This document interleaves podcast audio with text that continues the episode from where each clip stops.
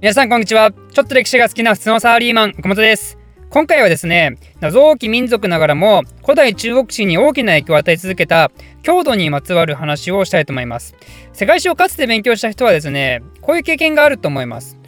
うーん中国ってやっぱり古代から立派な文化があったんだな。こんだけ広大な領土を支配していた国なんて他にないだろうしきっと最強だったん？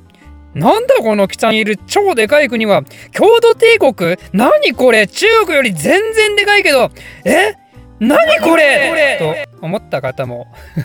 多いはず。まあそうなんですね。この古代中国の秦とか漢の時代、郷土はまさしく最盛期を迎えていて、中国王朝よりもバリバリに勢いを持っていた東ユーラシアの覇者だったんですよ。でも正直、そこまでよく知らないですよね、郷土って。彼らは一体何者で、どっから出てきて、そしてなぜここまで大きくなったのか、そしてどのように郷土は衰退していくことになったのか、今回はそんな話をしたいと思います。まず前提として郷土は騎馬遊牧民すなわち定住生活をせず馬とか羊とかといった家畜を飼いながら暮らしをしていてその家畜の餌である草が生えている場所を転々と移動している人たちです。でそういう人たちってのは文字文化を基本的に持たないんで、まあ、なぜなら文字っていうのは主に定住型の農耕民族のもとで発展していった文化ですからね、まあ、この辺の話を知りたい人は是非10秒撃鉄の動画を見てもらいたいんですが、まあ、つまり言いたいことは何かというと郷土も文字を持つような文化がなくてそのため彼らがどういう生活をしていたかというのは彼ら自身の言葉での詳細な記録がないんですね。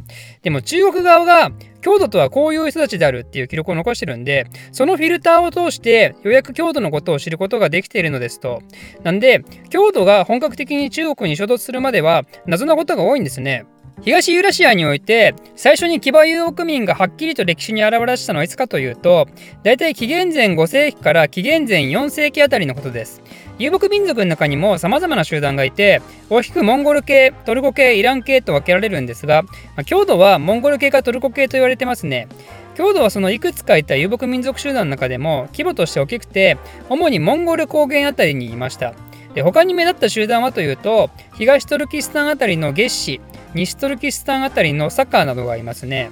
で、その郷土が最初に現れた中国側の記録は何かというと、これは四季っていう資料。キングダムの時代で有名な戦国時代。あの戦国の七の中でもトップを走る秦に対して、漢、義、趙、燕、清の五学合唱軍が戦った時の記録に郷土は登場します。実は郷土、この時合唱軍の味方をしてたんですね。だけどこの時郷土は5カ国ともども撃破されてしまって北に逃げることになります。で中国側の世界はというとこれは誰もが知る通り秦がそのまま勢いに乗って他の国を滅ぼしてそして紀元前221年に中国を統一した初の国家となったわけですね。それでその大偉業を成し遂げた始皇帝は存命中に数多くの政策を強行的に推し進めてその中の一つに郷土とかの騎馬遊牧民対策に万里の長城を築いたのがあったというわけですよ。ただあまりにも急進的な火薬に国内からは不満の声が爆発して始皇帝の死後すぐに秦っていういう国は崩壊してしまったわけでしたね。それが紀元前206年のことでしたと。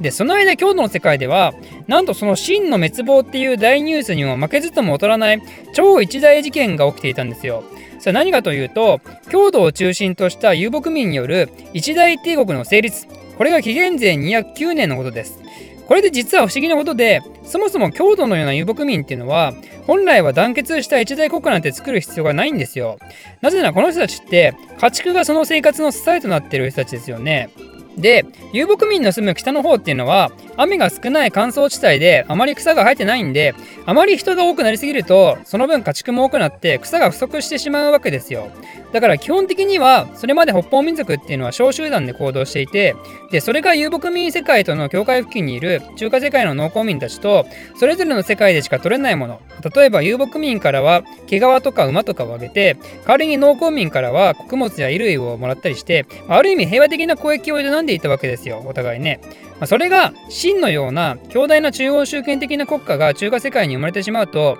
これは遊牧民たちからしたら困ってしまうわけですよ。なぜかというとそういった交易に対してお上から指示が出るようになるからもっと高く売れともっと安く買えとでそれに対して遊牧民連中が受け入れないようなら中央から軍隊派遣するぞとこういう事態になってしまうわけですよ。これ困っちゃいますよね、郷土の人たちもね。あいつらがああいう態度なら、こっちも団結しないと生活の安全が脅かされるぞと、その結果が共同帝国の出現ってことにつながったわけですね。まあ、中華世界と遊牧民世界は表裏一体的な関係なことがよくわかりますね。もともと騎馬遊牧民っていうのは小集団でも強いんで、それに対抗するために中華世界がまとまった部分もあるんですけど、その中華世界がまとまることで、脅威と感じた遊牧民たちもまたまとまり出すっていうね。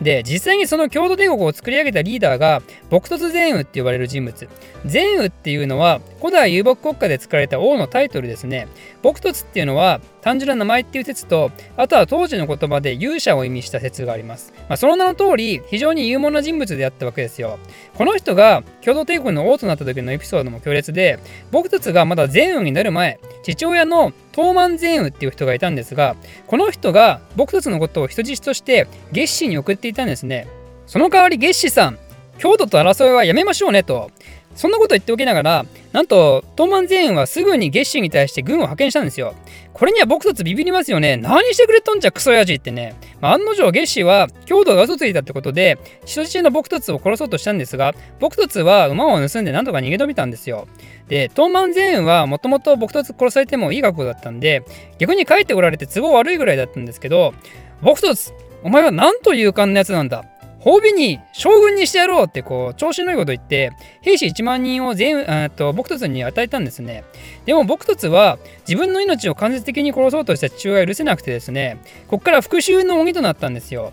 でもいきなりこの部下1万人たちに、よし、東満全を撃てなんて言っても、まあ、土壇場になって部下たちが裏切る可能性がありますよね。国王なんて殺せませんってね。だから僕たちは確実に自分の言うことを生きる部下だけを残すようにとある作戦を考えます。それはどういうものだったかというと、とある一つの命令を忠実に守ること。具体的には、俺が矢を放ったところに同じように矢を放てと言ったんですね。それができなければ殺すぞっていう超不穏なこと言ってね。で最初は狩りとして鳥とかイノシシとか置いて、まあ、これは普通に部下もひょいひょい放ちますとでその次はなんと僕たち自分の馬に対して矢を置いたんですよこれはね部下たちは大混乱ですようって。だって上司の部下に矢放っていいのえマジで？ってこうおろおろしだした部下に対しては、まあ、僕たちは最初に言った通りお前は部下の資格なし！っつってバンバン切り殺したんですね。で僕たちは自分の馬どころか次は自分の奥さんにも矢を放って部下これにもまた大混乱ですよ。なんて。え本当に上司の奥さんに矢放っていいのってね。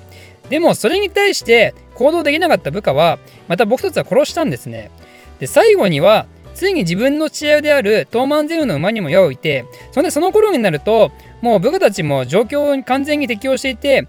国王の馬だけど僕たち様の父だから殺すかってこう矢を放ちまくってこれで晴れて僕たちの絶対命令聞くマシン集団が誕生したわけですね。ここまで来て、ようやく僕たちは東満全王に対して矢を放って、で部下たちも気前よく矢を射まくって、クデターが成功して、で僕たち全王として、京都の絶対的な王に君臨することになったんですよね。とちょっと長々としたエピソードを語りましたが、まあ、このエピソードにも代表される通り僕突善雨っていうのは非常に集団を統率していく才能があったみたいでその力のおかげもあって共同帝国がどんどん拡大をしていくことになるわけですよ。でついに中華世界と共同帝国は真っ向から激突します。その戦いこそが紀元前200年に起きた白兎山の戦いです。この時の中華世界っていうのは劉邦と項羽の戦いである蘇漢戦争が終わってその勝者である劉邦によって漢帝国が成立していた時ですね。これに劉邦を率いる漢軍はボロ負けをしてしまって劉邦は命からがら逃げ出したものの、まあ、和議の条件として毎年絹や米なんかを奉納することになってそして歴代全王に対して漢王室の工事を差し出すっていうね、まあ、漢からしたら非常に屈辱的な条件を結んだわけですよ。でしかも思い出してほしいのがこういった記録っていうのは中華世界のフィルターを通してますからね郷土は文字の記録を持ってないんで漢帝国の公式な記録として漢王朝の偉大なる創始者である劉邦がこのような屈辱的敗北をしたと記録してるってことは、まあ、実際にはもっとすごい条件があった可能性がありますね。そうなるとこの後漢と郷土っていうのは、まあ、大きな争いがしばらくないんですけど実態としては属国とまでは言わないものの漢が郷土に対して完全に屈服している状態。すなわち宋の時代の中華王朝みたいに北方民族にビビりまくっていた可能性がありますね。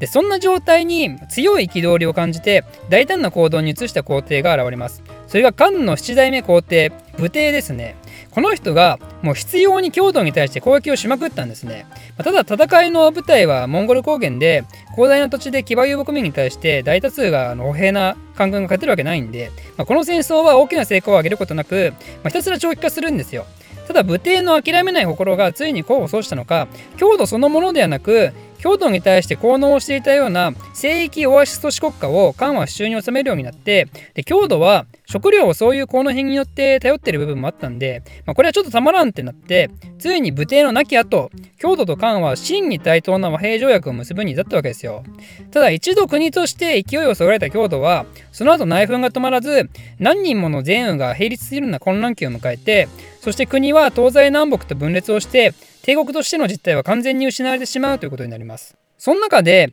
南郷土は五漢の属国としてしぶとく生き残るんですが、まあ、その後五漢も滅亡し三国時代も終わり秦っていう国がまた中華を統一した時南郷土の血筋を持つ龍炎っていう秦の武将が4世紀頭に登場することになってこの人が秦から独立したことで中華世界は五胡十六国時代っていうぐっちゃぐちゃの大波乱の時代へと突入していくことになるんですね。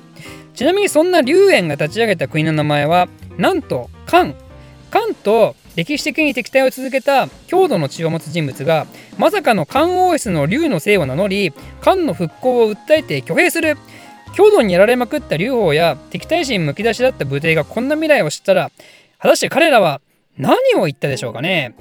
ということで今回の話はここら辺までとしておいてこの辺りの中国史について知りたい方は是非ざっくり中国史のシリーズもご覧ください。